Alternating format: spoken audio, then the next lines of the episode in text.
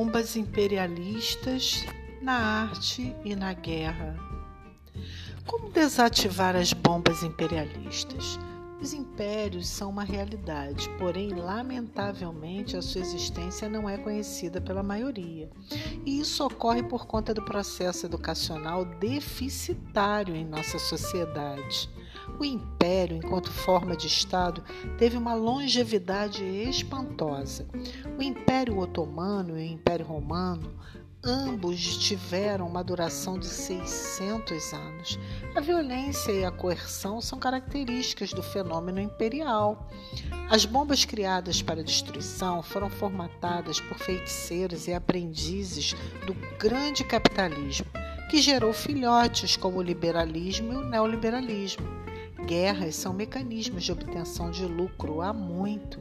Expansionismo, econômico expoliação são motes imperiais, desde que a história do homem fora iniciada.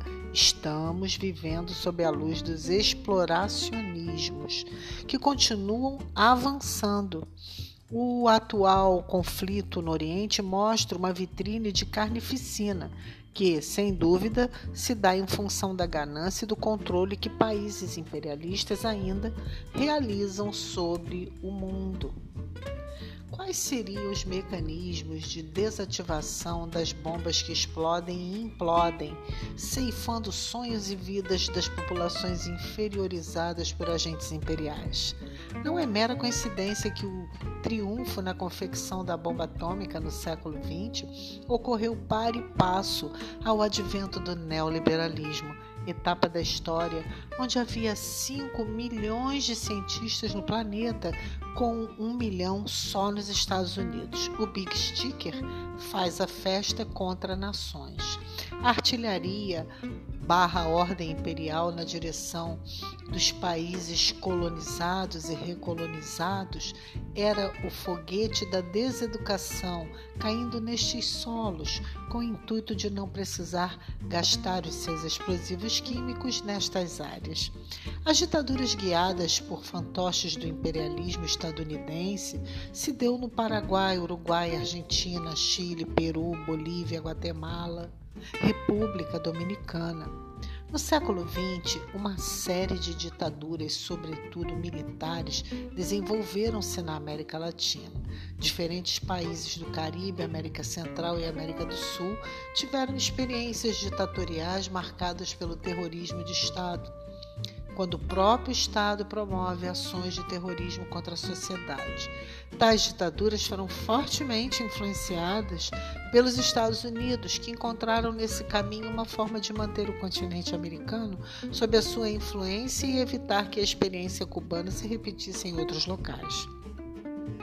Um dos primeiros golpes a serem apoiados pelo norte pelos norte-americanos foi o que aconteceu no Brasil em 1964. E a arte resiste até o momento final?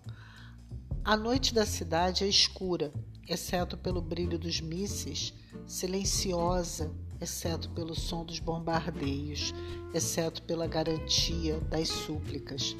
O fragmento do poema acima é de Eba, poetisa, literata, bioquímica, intelectual, que morava na faixa de Gaza sua morte foi anunciada em 20 de outubro pelo Ministério da Cultura palestino.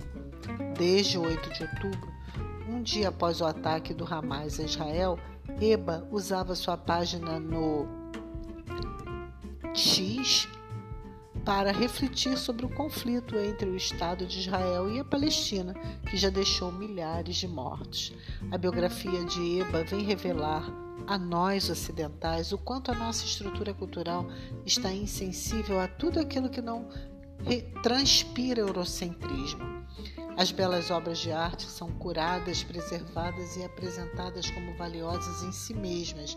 E o que seria beleza?